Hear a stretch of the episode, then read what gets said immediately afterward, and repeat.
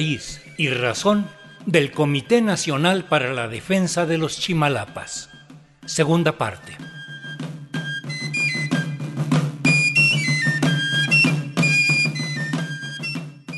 5 de junio de 2022, Día Mundial del Medio Ambiente. En la defensa de la Madre Tierra, mucho se ha perdido y se sigue perdiendo, pero también los esfuerzos valen y se hacen patentes. Es necesario darlos a conocer.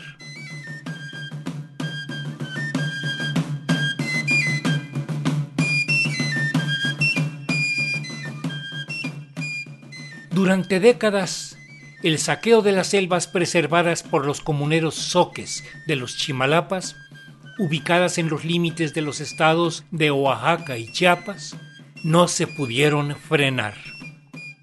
Es una extensión gigantesca de territorio que bulle de vida, equivalente o mayor a algunos de los estados pequeños de la República Mexicana.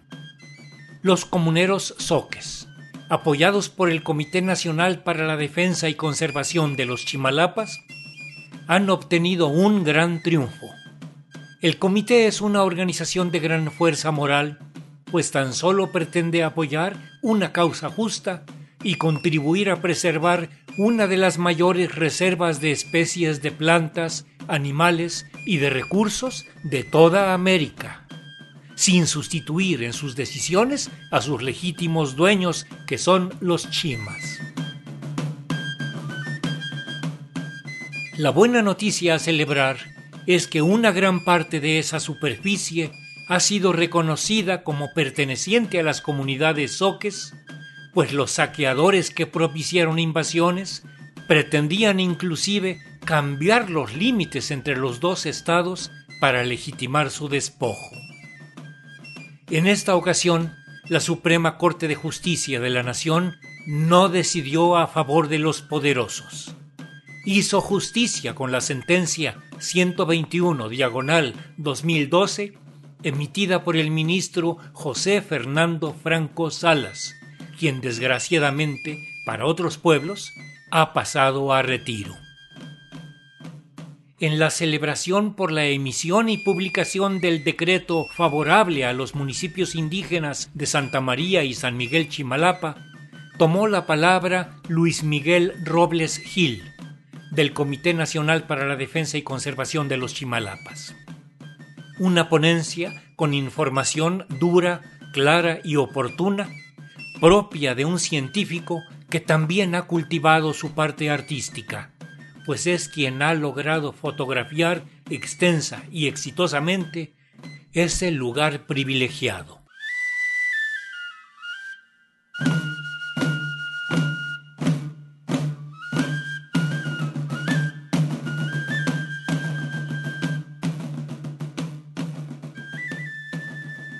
Sí, muchas gracias a todos por estar hoy aquí presentes. Eh, pues sí, efectivamente, hablar de los chimalapas, eh, pues casi la gente no sabe de qué se está hablando. Todo el mundo conoce o se habla cuando se dice de una selva en México, la selva de la Candona, pues todos la conocen. Sin embargo, la selva de Chimalapas con sus características, pues, eh, primero es un territorio enorme, o sea, son los dos municipios más grandes del estado de Oaxaca, Santa María Chimalapa con 460 mil hectáreas y San Miguel Chimalapa con 134 mil hectáreas, sumadas en el extremo oriente de Oaxaca, situadas en el corazón del istmo de Tehuantepec, y en esa superficie sumada de estos dos municipios cabe todo el estado de Morelos, cabe Tlaxcala también ahí o cabe Aguascalientes, o hasta cuatro veces y un poquito más la Ciudad de México con todo su entorno rural. Estamos hablando de algo muy, muy importante, muy codiciado, de intereses que están sobre esa zona eh, por décadas. Y eh, para entender esta riqueza que significa precisamente las, la región de los Chimalapas, quisiera que primero eh, aplicáramos algo de imaginación cuando hace millones de años se empiezan a separar, bueno, de nueva cuenta se va separando pues eh, lo que es América, de África y Europa, y al irse separando, pues nada del sur de México existía. Simplemente que en esta imaginación que pido, se está moviendo el terreno en el fondo marino, está colisionando con otro terreno que viene contrario por movimientos de convección encontrados. Entonces, eso empieza a arrugar el terreno en el fondo marino y se empieza a levantar. Sencillamente va levantando y esto hace que, pues, eh, hablo de dos tercios del país no estaban en el mapa. Y empezó a surgir una isla, una isla larga que viene del Soconusco y termina en los Chimalapas, y es la primera isla que había en medio entre dos grandes masas de terreno que era Norteamérica, o sea, el norte de México, Estados Unidos y Canadá, y del otro lado, eh, de Colombia y Venezuela para abajo. No existía nada en el océano, empezó a salir esta región, ¿sí? empezó a emerger. Y en ese proceso que va ocurriendo y que todo el proceso sumado hasta lo que hoy es Chimalapas, hablamos de unos 120 millones de años. Y han dejado un territorio intrincado, con relieves súper accidentados, pero por ejemplo, en esta región, a diferencia del resto de las selvas de México e incluso Brasil, porque la selva de Brasil es una gran plataforma casi plana, tiene mucha riqueza por su gran extensión y por las colindancias que tiene con las montañas de Colombia y de Venezuela, etc. Pero también así las selvas de México, como es Calakmul, que vamos a ver un pequeño video ahorita, este, es muy plana muy, y muy cercana al nivel del mar.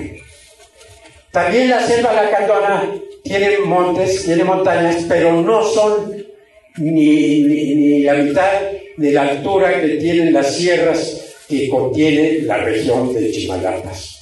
En este sentido, al generarse todo este relieve accidentado en el mero corazón del istmo, pues ha generado ahí una cantidad de microclimas que además tienen como base de suelo todo ese eh, todo ese basaltos que salieron por encima y que quedaron por encima del granito continental. Y con el tiempo, pues se ha modelado todo ese territorio. Pero eso ha hecho posible que se adapten desde hace millones de años ecosistemas muy diversos en esta región, eh, destacándose pues la selva alta perennifolia, la cual es la selva de mayor superficie conservada en este país y con un relieve mucho más interesante que el que podemos encontrar, por ejemplo, en la selva en la reserva de Montes Azules o en la selva de la Candona, pues la misma. La selva alta perennifolia, ¿por qué alta? Porque los árboles van, los más bajitos son de unos 30 metros y de ahí corren a 90 metros de altura o más. Luego tenemos las selvas medianas, subperennifolias, donde pues eh, domina el número de especies que mantienen sus hojas todo el año y por eso es subperennifolia. Y tenemos en ella también selvas bajas caducifolias o subcaducifolias, o sea, donde dominan de todas maneras las, las hojas que caen a las que quedan en, los árboles. Pero más arriba, conforme va subiendo el terreno de las selvas, encontramos una de las superficies más importantes de bosque mesófilo de montaña, el bosque de niebla. Y los bosques de niebla están considerados como uno de los ecosistemas con más alta diversidad florística en el mundo. Y tenemos también bosques de encino muy diversos con una gran cantidad de especies, eh, bosques de pino, que México es el primer lugar en especies de pino en el mundo, y bueno, y de encinos también. Entonces estamos hablando de una riqueza inconmensurable, hasta aquí de vegetación, pero si hablamos de fauna, porque va todo ecológicamente ligado, estamos hablando, por ejemplo, de que los reptiles que han sido incipientemente estudiados en, los chimalapas, ya en, los inventarios tenemos 105 especies que al menos alcanzan el 15%, en números redondos, el 15% de las especies del país representadas en esta zona. Y con ello estamos hablando, México ocupa el primer lugar mundial en reptiles. Vamos a otro grupo de vertebrados, los mamíferos. En los mamíferos tenemos que la región de los Chimalapas está representado un tercio de los mamíferos de este país. Y estos mamíferos son el segundo lugar mundial, México, en este grupo de vertebrados. Pasamos a un cuarto lugar mundial, que son los anfibios, ¿sí? que al menos tenemos cerca del 25% de los anfibios representados en la región de los Chimalapas. Estamos hablando de una riqueza inconmensurable. Estamos hablando de eh, una representación faunística de primer orden para este México que tiene también, está en el quinto lugar mundial en, riqueza este, biológica. Entonces, cuando estamos hablando de esto, estamos hablando de algo en serio, de algo muy importante y que no se puede jugar con tantos cientos de millones de años, o más bien casi tres mil millones de años que viene evolucionando la vida en nuestro planeta y que tenemos esta joya en México que esta conjunción de esfuerzos de las organizaciones eh, no gubernamentales que integramos el Comité Nacional para la Defensa de los Chimalapas, los académicos, los artistas, que tan solo vamos todos juntos acompañando esta lucha que van encabezando las comunidades, porque las comunidades llegaron ahí hace casi 3.000 años, los oques, y han respetado la selva. La han respetado profundamente como se ha hecho con todos los lugares en nuestro país y en otros países, en donde hoy se conserva la riqueza natural del mundo después de millones de años, precisamente es en territorios de las comunidades. Si hubieran llegado otros ahí, créanme que no tendríamos nada de qué estar hablando aquí.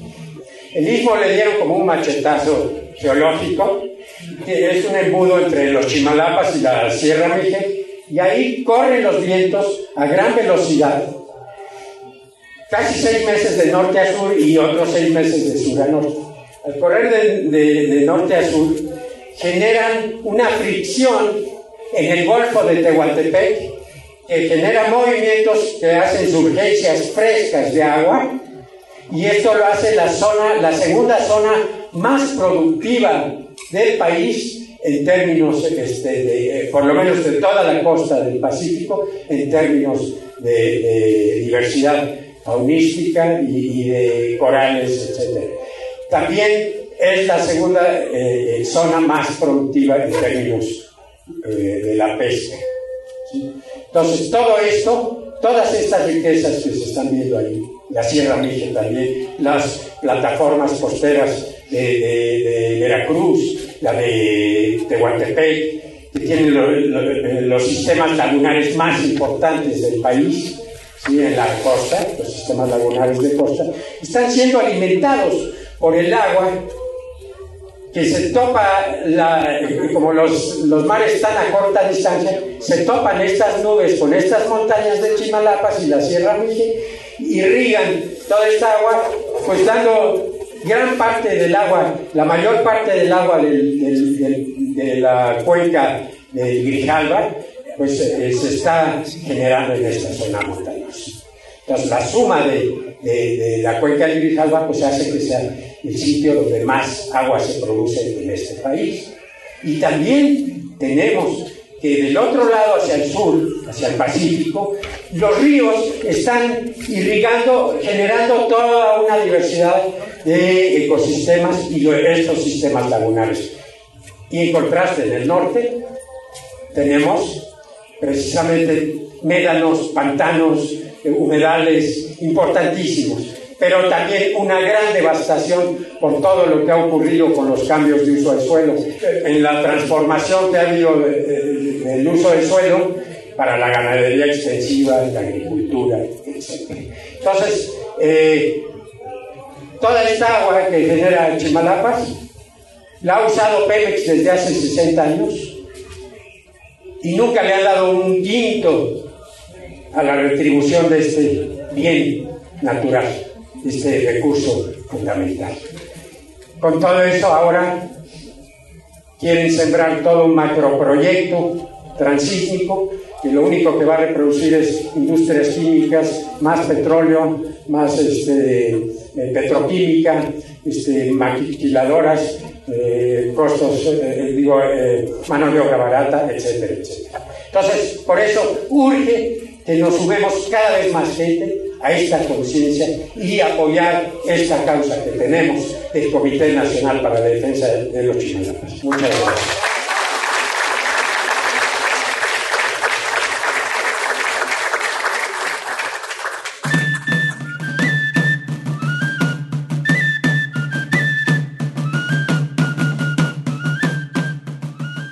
Hemos escuchado hoy la ponencia de Luis Miguel Robles Gil sobre la importancia de la inmensa región de los Chimalapas, ubicada en el corazón del istmo de Tehuantepec.